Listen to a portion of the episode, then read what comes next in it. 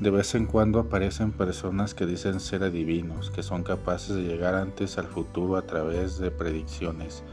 Como muchos tienen dificultades para lidiar con la ausencia, lo inesperado, prefieren buscar alguna respuesta mágica e inmediata. Es curioso porque Jesús en el Evangelio de hoy dijo, aún tengo muchas cosas que decirles. La obra de Jesús estaba incompleta, le faltaban cosas por hacer y enseñar. Pronto sería arrestado y asesinado. Los seguidores son los principales responsables de sacar el proyecto adelante.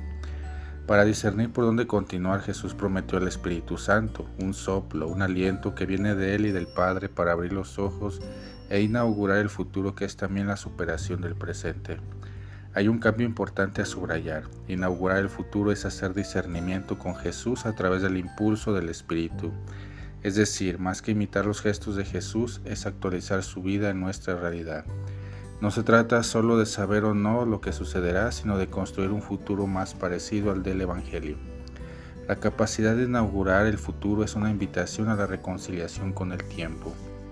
Anticipar el futuro es asumir una nueva propuesta de vida en la que ganen espacio la desaceleración, la convivencia humana, la integración y el cuidado ecológico, la poesía, la literatura, el arte, el tiempo para estar con los amigos o madurar más las relaciones familiares.